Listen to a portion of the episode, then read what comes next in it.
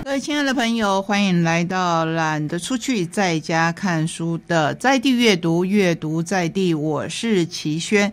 今天要先跟您分享的一套小说，是最近非常火红的科幻小说，同一位作者的套装书，书名叫做《名为和平的荒芜》以及名为《帝国的记忆》。不管是从封面的设计到书的成型，都让我们觉得哇，真的可以陪你度过一段美好的时光。我们先来看看名为和平的荒芜，为什么叫做和平？可是却是一片荒芜呢？他是乱源，天生的叛徒、媚外者，被心中所爱视为野蛮人的局外者，也是孤独的流亡者、旅人，三个灵魂的异端，不被任何地方接纳的自由之人。马希特热爱他方文明的泰斯凯兰帝国，那里光辉灿烂，有诗歌、水源、四季。再讲一次，有诗歌、水源跟四季。你会觉得诗歌，嗯，还好啦，就是不是必需品。可是水源跟四季是啊，尤其是水源。那到底是一个什么世界？光看这样的介绍就知道，这是一套科幻小说。他出生的莱塞尔太空站只有贫穷、匮乏、单调，所以有机会以外交大使身份派驻帝国的时候，他兴奋的忘了危机。什么危机呢？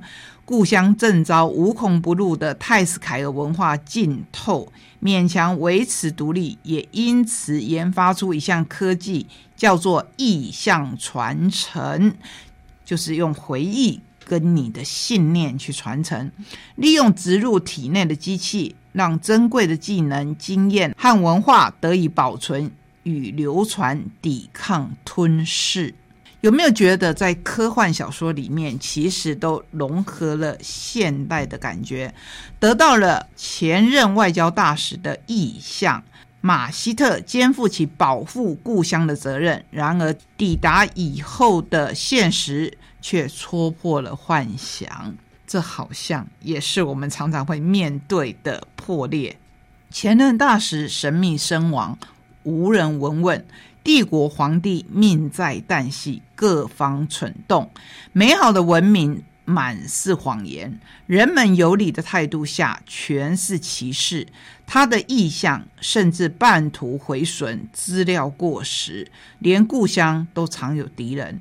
马希特最初以为来到了新天地，没想到自己是帝国和故乡的棋子。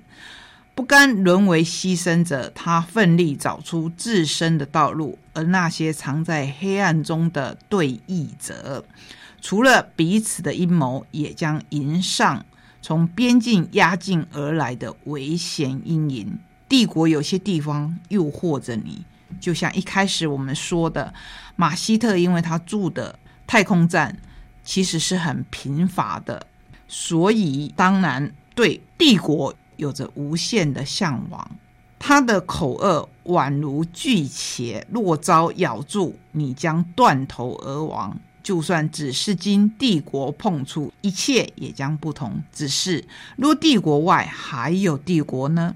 猎物变成了猎人，棋局将如何逆转？人类会迎向何种新局？这就是科幻小说的魅力，在真实之外。总是可以带给我们无限的想象力，所以我们紧接着赶快来介绍名为《帝国的记忆》。他的故乡孤悬于太空，就是我们刚才说的马希特，如此的渺小，却握有重要的资源。一边是毕生心仪的文化，另一边是岌岌可危的家乡。他将如何做出最终的抉择？马希特热爱他方文明的泰斯凯兰帝国，就是我们刚才已经介绍过的，因为那里光辉灿烂，有诗歌、水源和四季。我这边要反过来讲喽，因为诗歌就是文学，文学就是我们每一周在跟您分享的这些阅读，在看这一些故事当中。每每可以去映照现在的社会。在泰斯凯兰语中，帝国等同于世界，真的吗？而当帝国即将伸出饥渴的爪子，如果爱和恨都难以辨别，爱国与叛国就是一线之隔。他是否该选择被爪子伤得体无完肤，以保护家乡？跟我们现在处境有没有一点像？我觉得虽然是国外的作品，却那么巧合的跟我们现在的处境有那么一点点的相似。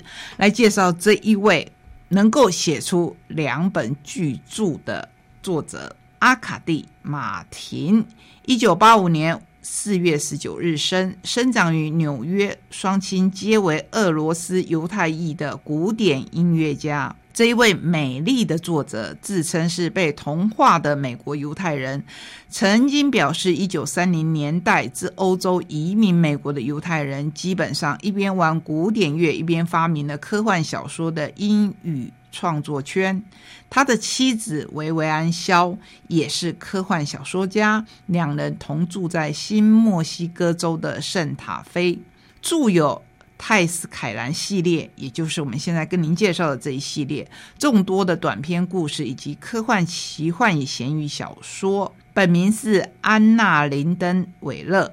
我介绍到这边，如果你有兴趣，不但可以看看这两本书，还可以去上。很多科幻小说的同好所组成的粉丝专业，希望这些科幻的力量可以让我们在很多很多其实跟科学有关的，不管是伤害或者进步当中，让我们看到曙光，让我们体认到温暖。等一下，还有几本关于灵异、关于科幻的。桥梁书要介绍给您，第一本要跟您介绍是小编出版社的十字魔，不是一二三四五六七八九的十，是吃东西的那个食，饮食的食，十字魔。有一天，当你发现文字不见了，你是很开心呢，还是会很焦虑呢？你要问我的答案，我想我也不用给你答案，你一定猜得到。我当然是会很焦虑的啊！如果真的有这样的。一个魔，哇，那真的是大浩劫，字永远消失，就不用罚写了。这是桥梁书，由小孩子来想，如果都没有字了，那不是很好吗？就不用写功课啦。如果十字洞真的能够让字消失，那不是太完美了吗？王佑军嘴角缓缓的弯扬，浮出了一抹冷笑。这个就是故事的开端。这一位小男生呢？起先他只是觉得哇写字好烦哦，然后他把他的作业揉一揉，丢进了一个十字洞里面，就是在“吃”这个字的山洞里面，哎，发现这些字真的不见了。哎，你在学校这样说好了，如果这张纸上有“齐宣”这两个字，从此你要写整齐，你就想不起来那个“齐”到底要怎么写。你如果要写金针花的别称萱草，你也想不起来“萱”到底要怎么写。不但是学生哦，连老师都想不起来啊，是不是很过瘾啊？你如果丢越多的字进去，这个世界上的字就会越来越少，就不用写功课了，是不是这样子呢？当然，故事不会这么的简单。慢慢的，他们就发现，其实文字是有力量的，而且这个十字魔，他会因为这样就满足吗？他因为吃了很多很多的字就满足了吗？不是，诶，他可能会摧毁整个文明。那要怎么样把这个力量夺回来呢？就是这一个故事的重点，能写出这么。精彩故事的作者是谁呢？王贤惠，一九七一年生，写作二十八年，已经出版三十本个人作品，曾经获得时报文学奖、吴浊流的文学奖、台中文学奖、桃城文学奖、云林文学奖，还入围了九个年度童话选，哇，好厉害哦！这一次呢，他为我们带来这一个充满天马行空的故事，相信喜欢这一类型的不只是小朋友，大朋友读起来都一样的有趣。再来，我们来介绍一位鼎鼎有名、大家耳熟能详的奇幻小说的桥梁书作者，陈玉如他的两本书，一本是由小麦田所出版的《长生石的守护者》，一本是亲子天下出版《仙灵传奇五玉石》。先来介绍一下玉石。如果你是这一系列的爱好者，一定已经迫不及待的看完了吧？继《失魂》《慈灵》《化仙》《桃妖》以后，年度畅销作家陈玉如打造《仙灵传奇》的最新力作，结合诗词与国宝艺术的奇幻冒险，开启华文奇幻的新巅峰。我自己看的都好喜欢哦，因为前面我们都介绍过，子三家中四代从事玉器买卖。在他十五岁生日的前夕，父亲将一根朱雀的玉簪交付给子山，告诉他他们传承一项使命，必须找到秦始皇所留下的封禅玉册。那一份预测不仅具有千年的历史，更隐藏了家族血脉的秘密。从今日开始，子山便是新一任的御史。有没有发现这个“山”如果拆成了两个字，就是预测。古代我们还没有发明造纸的时候，在秦朝，书是一般人可能用竹简，皇帝他们就用玉编成了一册又一册，是有三套而已。每一套都是短短的，这三套合起来有它一定的力量。子三呢就继承了这一项能力，而且他是真正具有能力的。他的能力比他的爸爸、比他的奶奶都还要强。他直接见到了第一任的御史，也就是他的祖先郑元，在秦始皇那个时代的御史，然后他交给了子三使命。让他去跟陈玉茹的前几本我们刚才介绍的《失魂》《慈灵》《化仙》《桃妖》里面的这一些人物结合起来，成为了《仙灵传奇》第五故事还没有结束哦，所以我们会期待下一本，看看这一系列会如何画上美丽的句点，让这些力量由这些小孩集合起来。给我们看到非常精彩的古物故事。同样的，长生石的守护者也是石头周遭散出一个透明的白光，四周的海水则特别的清澈，是带着青的蓝色。随着水波的晃动，可以看到七彩的光影忽隐忽现。长生石的存在是给予世间万物平等的生命。妈妈对夕阳这样说：“自从母亲不在以后，即使有一点遗憾，少女夕阳和哥哥西海依然保持着生活的节奏，直到一块双阳玉的出现，他们似乎有机会和妈妈重逢。”这是陈玉茹始终温暖的小说。